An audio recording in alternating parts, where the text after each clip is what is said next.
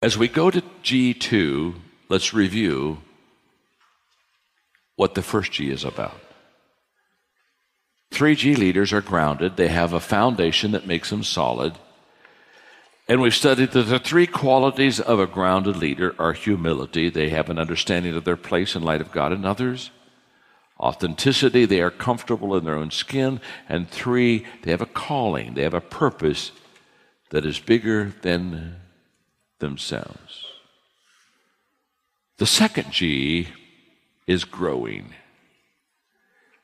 The great leaders are growing. They have a hunger that makes them stretch. Stay with me in the paragraph. A growing leader is a little wiser today than he was yesterday. He never stops learning, he never stops reflecting. He's not afraid of change because he knows that growth is dependent on it. He is more concerned about getting better than being perfect. He is constantly looking to improve himself and the people around him. So I sat down and I spent a great deal of time on this lesson because you know I wrote the law 15 laws of growth. I talk a lot about growth. And let me give you a little bit of my thought process before I teach it today. As I thought about you and how important you are to me, and, and I thought about the vitality that growth brings, I began to ask myself, what are the areas that a person has got to make sure that they grow in. I suppose we can grow in a lot of areas, but if you're going to be really good, you got to get it down to a few areas where you say, these are essential to my success. And what are they? And so I had the most wonderful day. Margaret and I have a cottage up in Highlands, North Carolina, and it's in the mountains, and it just lets me get away. And I took my legal pad and I asked myself for an entire day, John, what are the essential elements? What are the essential areas that a person really needs to grow in to be successful? Let me give them to you. Number one is confidence. Confidence. I love this humorous thought on confidence that I have next. Confidence is the uplifting feeling you have before you truly understand the situation. hey, by the way, show your hands. How many of you have been there before, huh? you just feel so confident and you feel so good, and you go, oops, oops, oops. Okay. Great leaders are confident in themselves. They're confident in their vision, and they're confident in people. And the result of that confidence in themselves, their vision, and the people. The result of that is that the people have confidence in their leader. A confident leader gives people confidence. In fact, I'm going to do a whole lesson on this next statement because when I had my legal pad and I was spending my day just thinking on this, I realized once I made this next statement that I was on to something and I've got to go tap into my mind a little bit more and, and pull it out. We think of leaders sometimes and we think, oh, they're so charismatic. And we think of charisma as a personality. Listen to me very carefully because what I'm going to say is going to help some of you. Confidence is the core of charisma. When you see a person that has charisma, the core of that ability to be free and open and enjoy their life, the very core of that is that they are confident in themselves. And I remember so well, let me tell you a quick story. I remember so well. This would be, oh, how? This would be in the 1970s and Margaret and I were going somewhere, and so I stopped at McDonald's. They didn't have a drive-through then. I mean, it's where you got out of the car and you went in. And I wanted to get something to eat, and I wanted to get a Diet Coke. And so I went in and I asked for a Diet Coke, and I'll never forget the girl behind the counter said, "We don't have Diet Coke. We just have Coke." And I said, "Okay." Then I'll tell you what. I don't want that. Just give me a cup full of ice. And she looked at me and said, "Oh, I don't think I can do that, sir." I mean, she's looking on her little deal, and there's no place where you punch cup of ice. And uh, so she said, "Well, I, she said, I don't think, I don't, I don't think we could do that." And I smiled real confident to her, at her, and I said, "Yes, you can." And I'll never forget. She looked at me and said, "Okay, okay." And she, she went over and she got a cup, she got it nice, she was happy as a clam, gave it to me, and I thanked her very much, and, and, and off I went. And as I walked back to the car, all of a sudden I realized what confidence does for people. Yes, you can. You can do that. Oh, okay. Woo! Never thought of it before. I would wish for every one of you today as a coach to really become a confident person. If you want a marketing plan, nothing sells like confidence. Nothing. Once you're confident and you truly know that you can help people, once you truly know that you can add value, I can tell you, I can look people right in the eye and I can say with all the integrity in the world, trust me. I can take you to a whole new level in your life. I'm not BSing them. I'm not delusional on drugs. I know. And guess what they do? They buy into that confidence. So I began to ask myself, what are the confidence killers? If we're going to grow in it, we got to know where to clear the weeds, don't we? The number one confidence killer is low self image. I don't think I can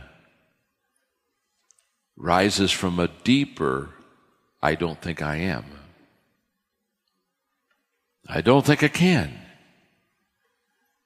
rises from a deeper, I don't think I am.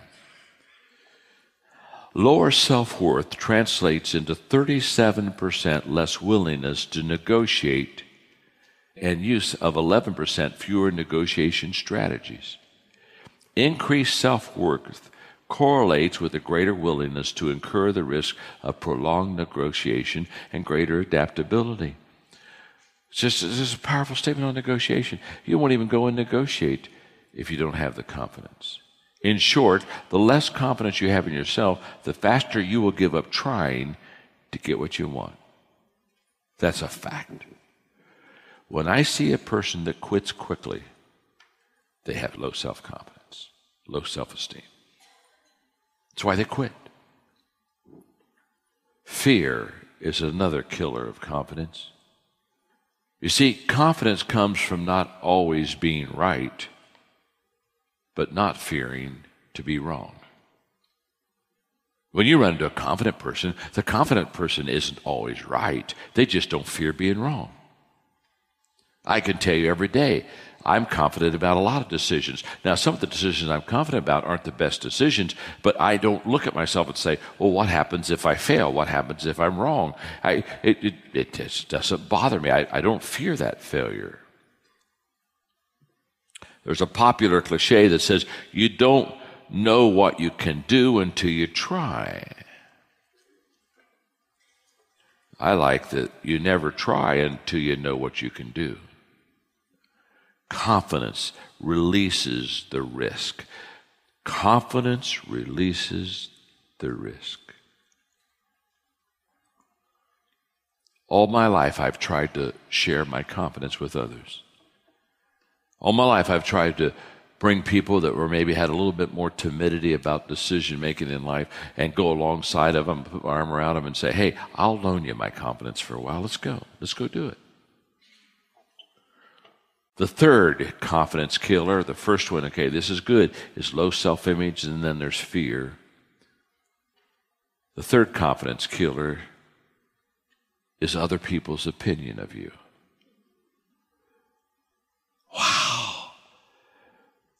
That will suck confidence out of your body. If you worry about what people think of you, it's because you have more confidence in their opinion than you have of your own. And I see people all the time that say, well, I wonder what they're going to think. Well, what will they think? Who gives a crap? Listen to me. My name's John. I'm your friend. Since when? Since when did you always feel so low in your self image that you lowered your opinion of yourself so much that you let somebody else walk in your life and trample all over it? They don't have that right.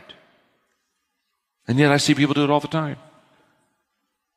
When you get confidence, you won't let people walk all over you. You won't let people take advantage of you. You won't let people all the time manipulate you. You won't become a victim of everybody else and, and kind of, well, I, this is kind of the way it is. You're going to meet the most wonderful person in the world tomorrow morning when you meet my father. I respect my father more than any human being in this world. He's truly the greatest man I know. I love him more than life itself. And when you see him and you hear him tomorrow, you're going to fall in love with him.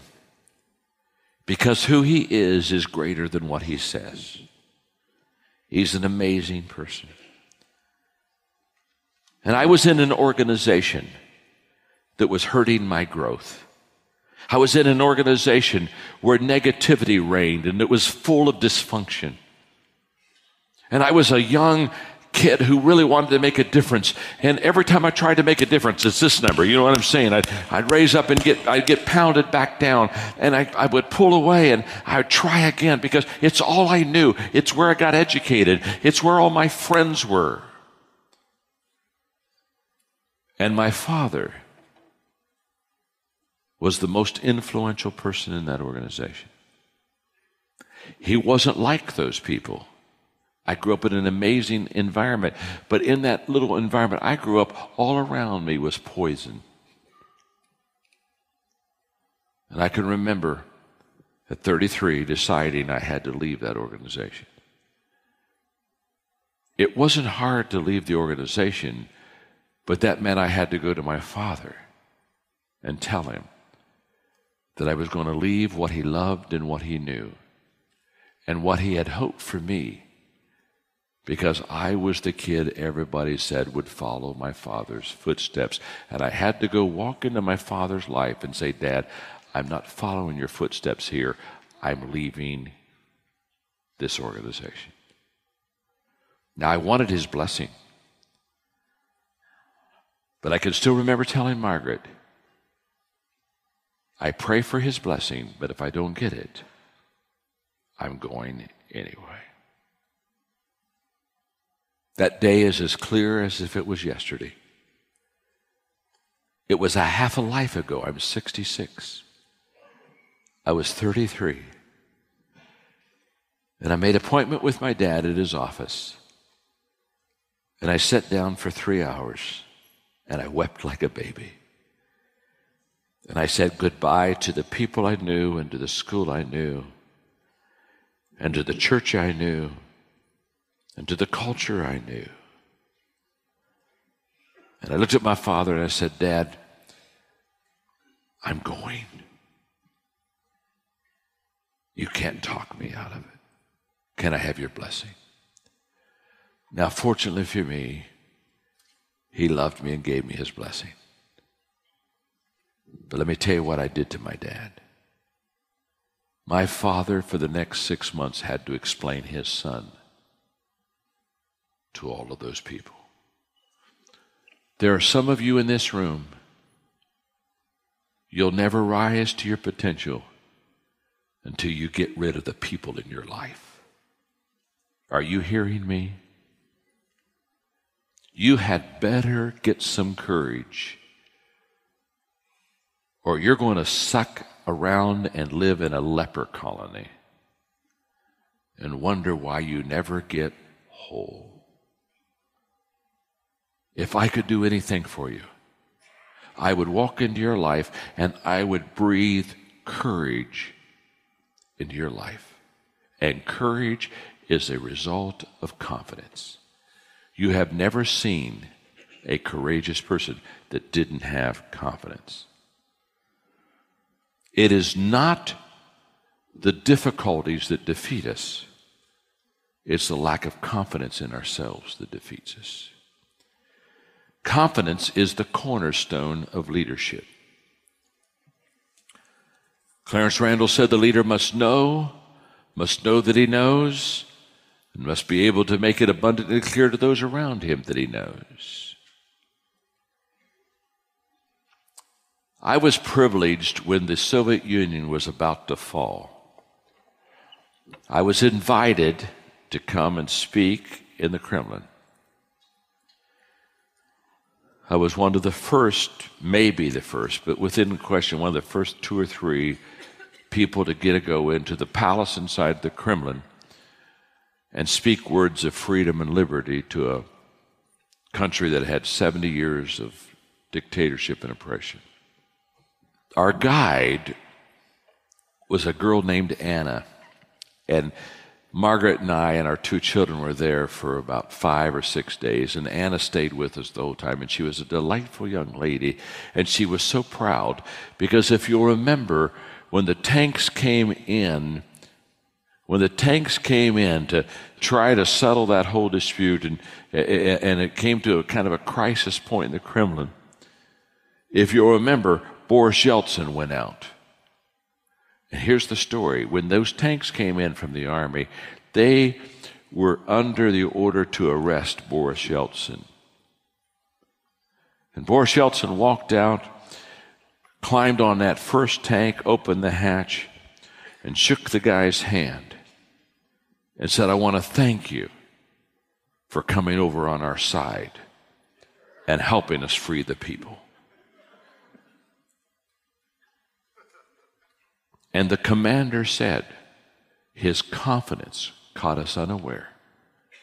And when he left, we talked among ourselves and decided to help him. It's one of the great confidence stories that has ever been done and told in the history of mankind. Now, that's what confidence will do for you. Confidence will allow you to go on top of a tank open the hatch and thank the guy that was there to shoot you for joining your side. I love that story. Every time, and Anna, our little Anna guy, she would just cry and she said, she said, I was there. I was in the square the day that it happened. And I love that. Confidence stimulates creativity that discovers answers. Confidence will stimulate a creativity that will discover the answer. Teddy Roosevelt said, Whenever you're asked if you can do a job, tell them, Certainly I can, and then get busy and find out how to do it. I've done this all my life. There's never been a week go by in my life I haven't told somebody yes and smiled and shook their hand, and then walked away and said, Now I got to figure out what to do. Got oh my gosh, I just said yes. I wonder how I do this. The second thing that you need to grow in, confidence will just, confidence will change your life. The second area is courage. And I would like to, you to consider these thoughts about courage today. Courage is the willingness to let go of the familiar.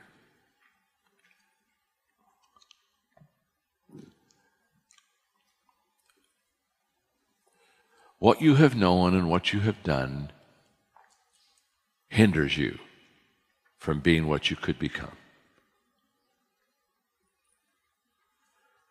Life expands or shrinks in proportion to your courage.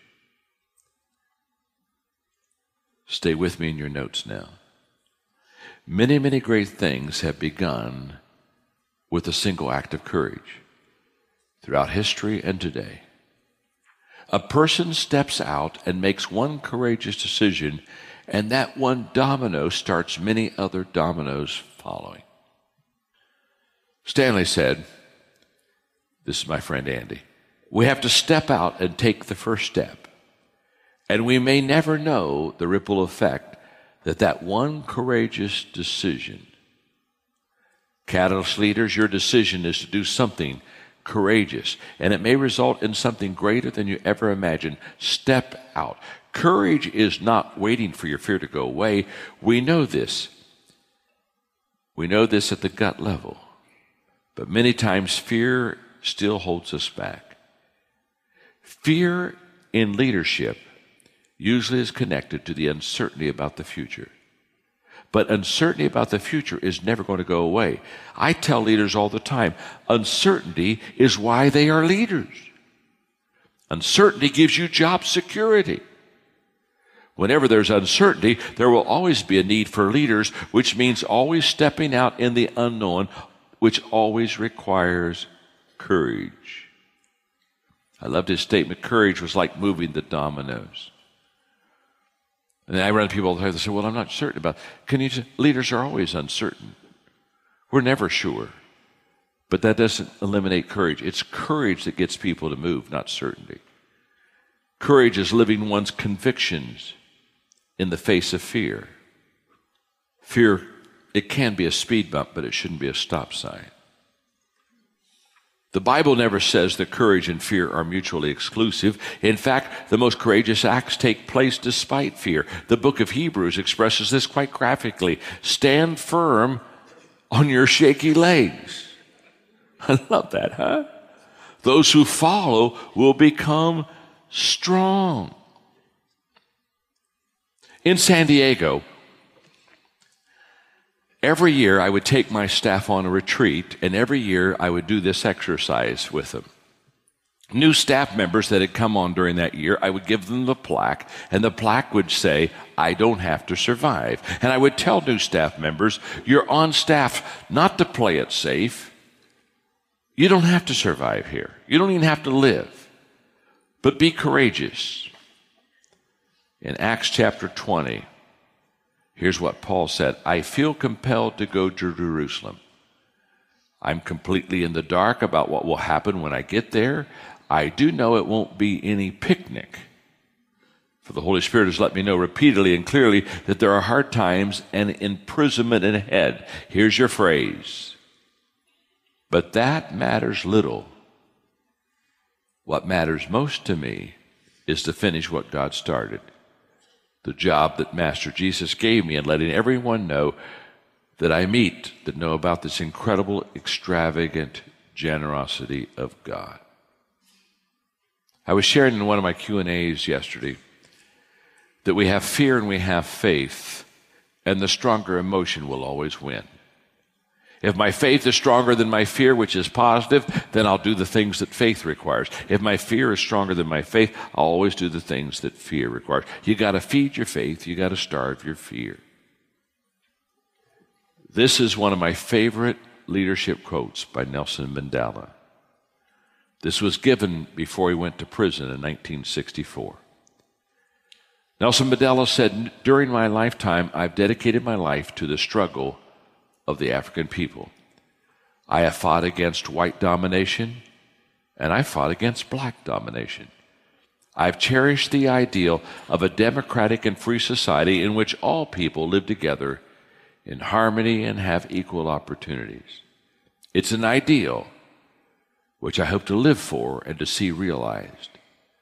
But, my Lord, he's talking to the judge, if it needs be, it's an ideal which I am prepared to die. Courage is the door that can only be opened from the inside. Someone on the outside can't do this for you. You gotta open it from the inside. This means only you can do it. And you can do it. This was difficult for me because I was so relationally driven in my early years I just wanted everybody to love me. I just wanted everybody to like me. And I could tell you story after story of bad leadership decisions I made in my early years because I just wanted peace. I just wanted everyone to think well of me. I just wanted everybody to smile. And I can tell you stories of compromises I made, stupid decisions I made, because I just wanted approval. I was so relationship driven that I just, you know, it was just, I just couldn't make a hard decision because what would somebody feel or what would somebody do or what would somebody think? Now you see me at this age. You have no idea how easy it is for me to look you in the eye and tell you the truth and not flinch nor care. I didn't get this way overnight. But I did get this way because there came a day in my life that I decided that I wanted to be a leader, not a clown. And my, my job was to help people, not make them happy. There came a day in my life when I quit doing Disneyland with people. Okay?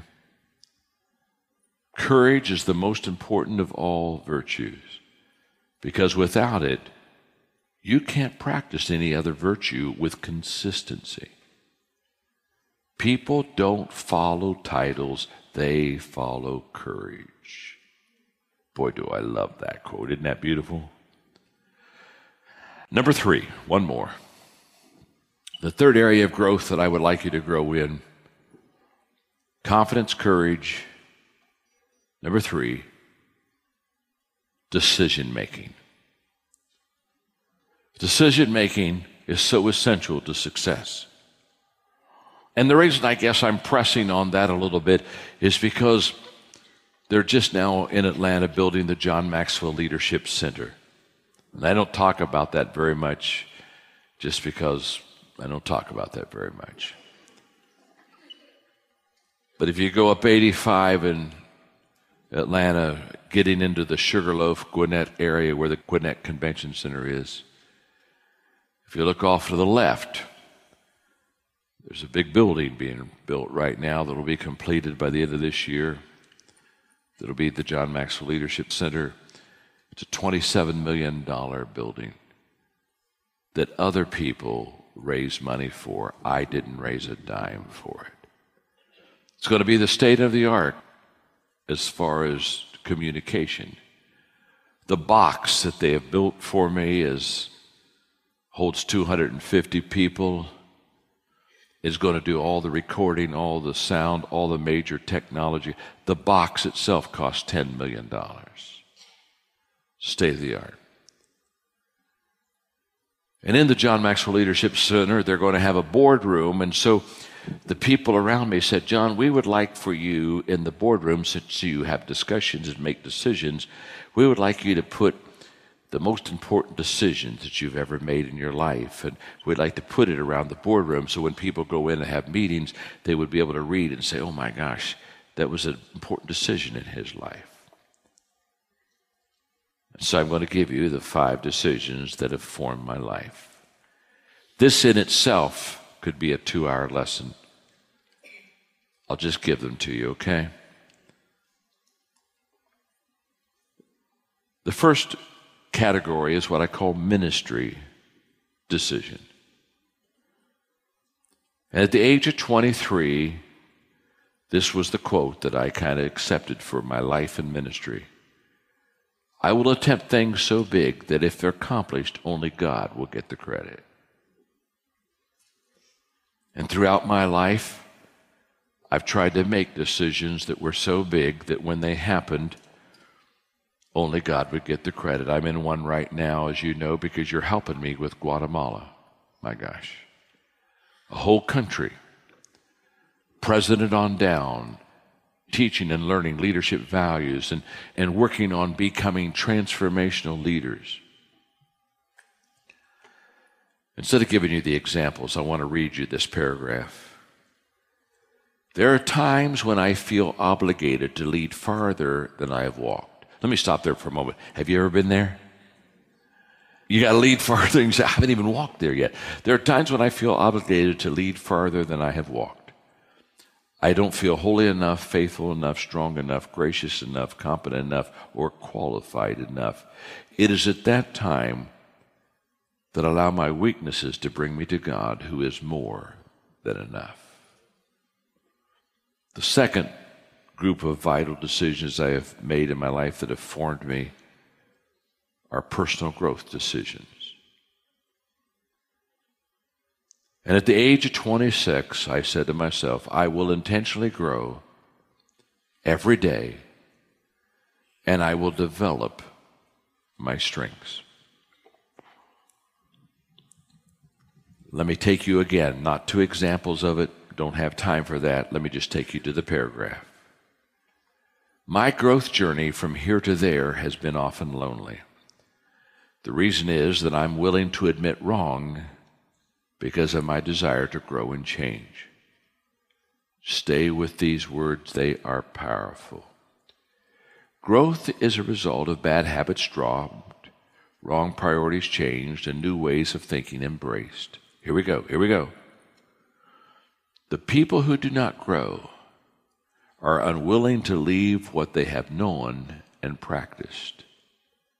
They're not willing to admit wrong so they can discover what is right. Therefore, they cling to right, and their lives turn out wrong. How sad. Surrender of being right is a prerequisite to finding right. You can feast your mind on that for about a week. Thirdly, is partnership decisions. At the age of 30, I basically said this I will first help others get what they want and what they need, then they will help me get what I need. My wonderful friend Zig taught me that. And partnership has been absolutely huge in my life. And I'm grateful. The John Maxwell team is a classic example of partnership. Again, let me read just the statements, the paragraph. Early in my life, I had a decision to make. Would I be a ladder climber or a ladder builder? In the beginning, I made the wrong decision. I chose to be a ladder climber. I viewed all of my colleagues in ministry as competitors, and I worked hard to climb the ladder faster than them. As I started to succeed, I felt lonely and unfulfilled. I changed and became a ladder builder. I began to complete others instead of compete with them. I discovered that helping others succeed with me is more rewarding than my personal success. The fourth area of decisions that are key, I believe, in growth is relationship decisions. At the age of 33, I said, I will live in such a way that those who are closest to me will love and respect me the most. My best friends are people who've known me the longest and are the closest to me. Here we go. Success creates a gap between myself and others it's my responsibility to close that gap. I don't want fans. I want friends. I don't want to be above the crowd. I want to walk slowly through the crowd. However, for many, that gap is still wide. They see me on stage, they read my books, and they use my resources. They know about me, but they don't know me. But my family, my inner circle, my longtime friends, they know me very well. They know my weaknesses and often are recipients of my shortcomings. To be unconditionally loved by those who know me well is my greatest joy. I am not a self made man. I am who I am because of those who cared enough about me to touch my soul. Leadership decisions. At age 48, I will add value to leaders who will multiply value to others. Read one more paragraph. In 1976, I was called to train leaders. Over the years, that calling has evolved and taking shape. Resourcing leaders became an early commitment of mine, and then the Hatchet Committee determined that my speaking schedule should give priority to the number of leaders that would, we would have in the audience. Then my publisher, Thomas Nelson, discovered that 60% of my reading audience was in the secular community. And I immediately sensed God directed me to focus on that market and to be salt and light in the business community. Often people ask me about my legacy. It is in the hands of leaders we have trained. Those hands will live beyond me and reach people that I could not have reached. And I close with this look me in the eye. It is in your hands that I give my legacy. Thank you very much.